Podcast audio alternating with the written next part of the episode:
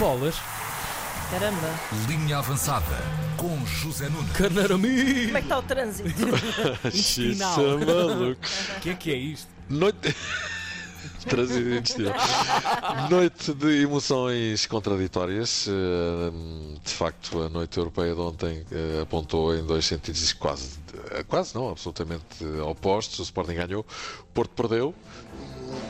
O Sporting ganhou e o Porto perdeu. É chato, mas é verdade. Vamos por partes. O Sporting jogou eh, primeiro na terra das salsichas. Temos o Daisy Dor. É verdade, Frankfurt é a terra da salsicha, como toda a gente sabe, e eu falar de distribuição que foi uma beleza. Ontem ficaram empuxados os alemães e não é caso para menos.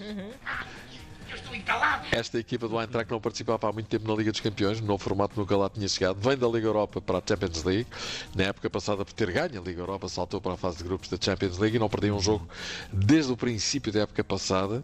Estava a atravessar um bom momento, porque ainda agora no Campeonato Alemão tinha dado 4 ao Leipzig. E vai lá o Sporting, que nunca tinha ganho um jogo na Alemanha, em 14 Uau. jogos, 13 derrotas e um empate. Vai lá o Sporting e. Veio o gato e comeu Neste caso foi o Leão, não é? Ou seja, vai lá e espeta-lhes três, matando um borrego que já tinha uma data de anos. Ai, mataram o meu borrego. Exibição super de Marcus Edwards, um gol e uma assistência e show de bola. Na primeira parte, a bola não chegava ao entrar que não deixava respirar. Ao intervalo 0-0, um resultado lisonjeiro, é preciso dizer. O jogo foi completamente diferente da primeira para a segunda parte, mas na segunda metade tudo mudou. O Sporting foi-se a eles como gato ao bofe. Ou gato à salsicha Ai, mesmo. meu Deus. e cumpriu a missão e com grande estilo, há que reconhecer, três batatas, uma de Edwards, outra de Trincão, outra de Nuno Santos, uma no papo e outra no saco. Um dia não. O Sporting alcançou uma grande vitória, acaba com um tabu de muitos anos de jejum na Alemanha, matou um borrego já com uma data de anos e lá vamos nós outra vez, que estava a descer. Mataram o meu borrego. E ainda por cima, como isto aconteceu na terra das salsichas, foi matar a malvada até dizer basta. Apesar de tudo, Rubén Amorim não fica, e faz bem, inchado com a coisa. O que os jogadores têm que pensar é que ganharam um jogo na Liga dos Campeões, mas são o oitavo classificado da Liga Portuguesa. Exatamente. Amorim mete os pés no chão e exorta os seus jogadores a fazerem o mesmo. Outro jogo do grupo ditou uma vitória do Tottenham sobre o Marselha. Sporting e Tottenham na frente com 3 pontos. A entrar aqui Marselha com 0.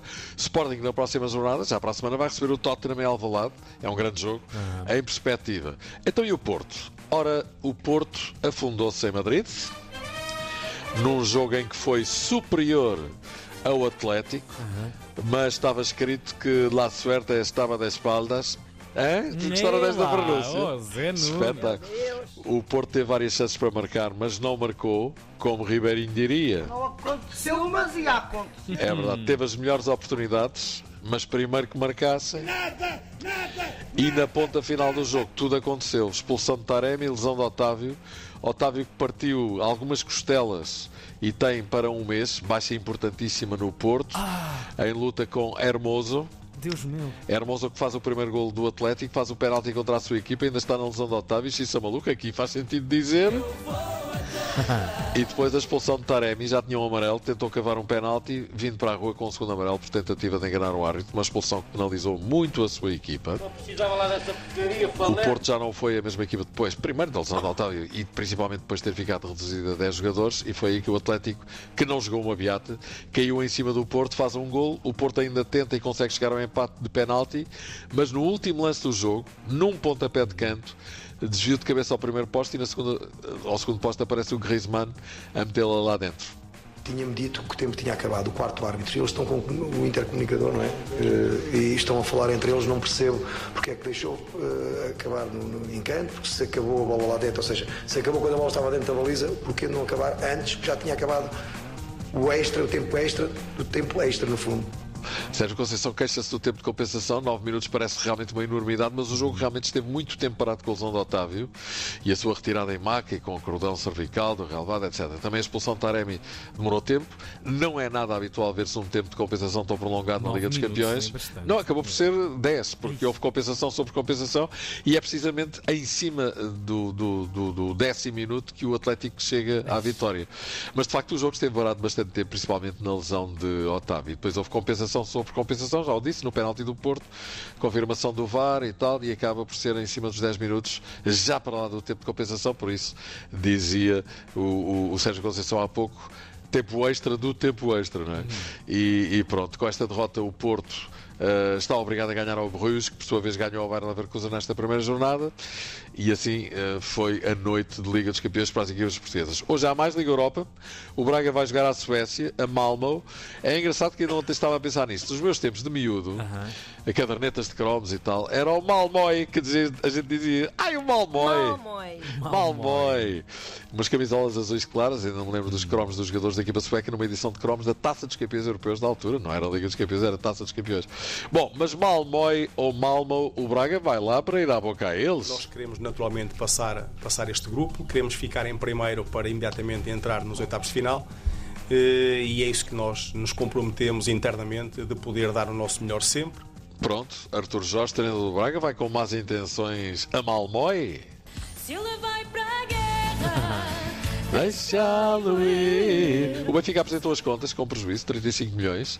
Rui Costa diz que está tudo controlado, que o prejuízo foi assumido em nome de sucesso desportivo, que até agora ainda não chegou, só no final da época se verá, mas é com essa intenção que o Benfica assume as perdas pela segunda vez consecutiva. Eh, O Benfica registra prejuízo desportivo depois de ter feito, creio eu, sete exercícios sempre positivos. Rui Costa, que pela primeira vez falou sobre a novela Ricardo Horta. Benfica fez uma proposta pelo Horto. A partir daquele momento não dependia de nós. Pronto.